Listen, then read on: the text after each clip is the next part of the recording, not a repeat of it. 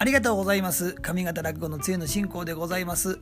こちらの番組では日々のことをつらつらと明るく愉快に喋らせていただこうと思っております。お暇が合えばぜひお耳をお貸しくださいませ。よろしくお願いいたします。